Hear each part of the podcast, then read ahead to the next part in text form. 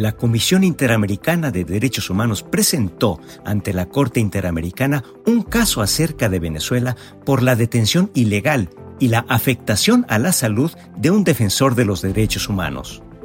La Corte Constitucional de Colombia ordenó al Ministerio de Defensa, al Ejército y a la Policía abstenerse de realizar actividades cívico-militares que involucren a niñas, niños y adolescentes que habiten zonas de conflicto armado. El Tribunal Europeo de Derechos Humanos condenó a Grecia por la muerte de un migrante sirio que resultó herido en un incidente con los guardacostas. Y en Irán, el ayatolá Jamenei indultó y conmutó las sentencias a 2.827 internos. Y en nuestra sección de absurdos jurídicos daré cuenta de impartición de justicia y chocolates. ¿Qué tal? Soy Alejandro Anaya. Los saludo con mucho gusto en este segundo episodio de La Magistratura en el Mundo, donde cada semana les presento la actividad más relevante registrada en los tribunales del mundo y que con detalle pueden ustedes consultar en la página web de la Suprema Corte de Justicia de la Nación, así como en las redes sociales del Alto Tribunal. Dicho lo anterior, vamos con más información la Corte Constitucional de Ecuador reconoció el derecho a la eutanasia.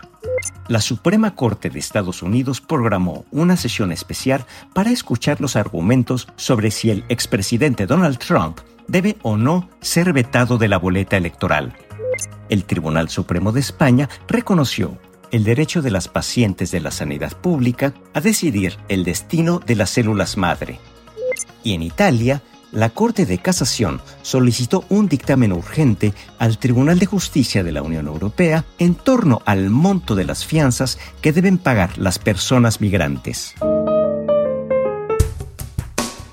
Pienso que entre las noticias más relevantes destaca lo que ocurrió en Chile, donde el presidente de la Corte Suprema, al encabezar una ceremonia de juramento de abogadas y abogados, reflexionó sobre los desafíos de la inteligencia artificial en los sistemas de justicia y sostuvo que se debe ser consciente de que estos avances tecnológicos pueden potenciar sesgos y estereotipos, y afirmó que la verdadera esencia de la justicia no radica en los algoritmos, en la tecnología o en los datos, sino en la comprensión humana y en el compromiso con la sociedad.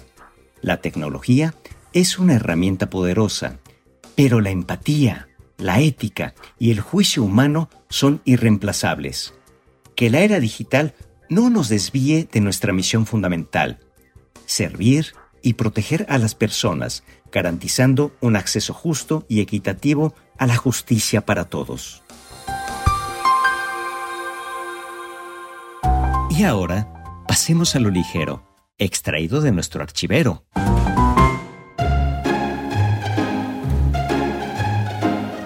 En 1931, en el caso McCone contra Hershey, los Justices de la Suprema Corte de Estados Unidos se enfrascaron en una discusión bastante espesita para resolver si el chocolate debía ser considerado como un alimento o bien como un dulce y el máximo tribunal estadounidense resolvió que el chocolate es un dulce atractivamente envuelto.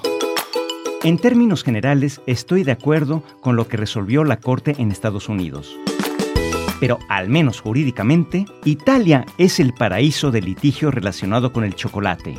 Hace pocos lustros, Ferrero Rocher ganó un pleito judicial a la marca china Montresor por lanzar al mercado un bombón igual al italiano, confeccionado a base de chocolate y nueces, empaquetado con el mismo elegante papel dorado y distribuido en sugestivas cajas transparentes como las originales.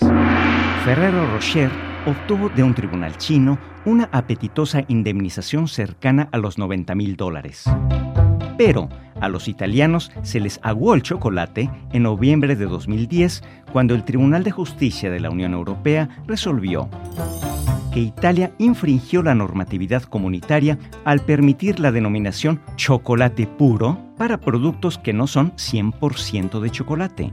El Alto Tribunal Europeo, con sede en Luxemburgo, consideró que las regulaciones italianas que permitían esa práctica violaban los derechos de los consumidores. Por tanto, en Europa, el chocolate 100% puro sigue siendo un apetitoso enigma envuelto en un misterio. Y el chocolate también puede estar en el centro de una confrontación equivalente a la de David contra Goliat. En marzo de 2005, una anciana costurera llamada Milka Budimir fue condenada por un tribunal a ceder los derechos de su página personal de Internet a una gigantesca empresa que es propietaria de la marca de chocolate Milka. La multinacional demandó y venció a la anciana, que tenía el nombre de uno de sus productos. Me parece que es entendible la indignación de la señora Milka al sentirse involuntariamente asociada a una marca de chocolates. ¿Qué pensaría Carlos V, ni más ni menos que el emperador del Sacro Imperio Romano Germánico, al ver que hoy día su imagen es ofrecida en cada esquina y en cada tiendita de una de sus antiguas colonias en formato cajetoso, cacahuatoso o galletoso? O bien, el legado de la legendaria actriz Sara García es más importante en la cinematografía nacional o en el chocolate abuelita?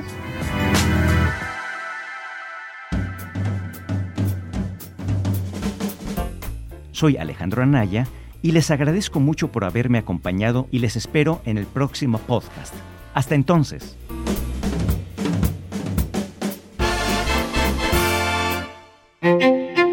A saber, la red sonora de la Corte presentó La magistratura en el mundo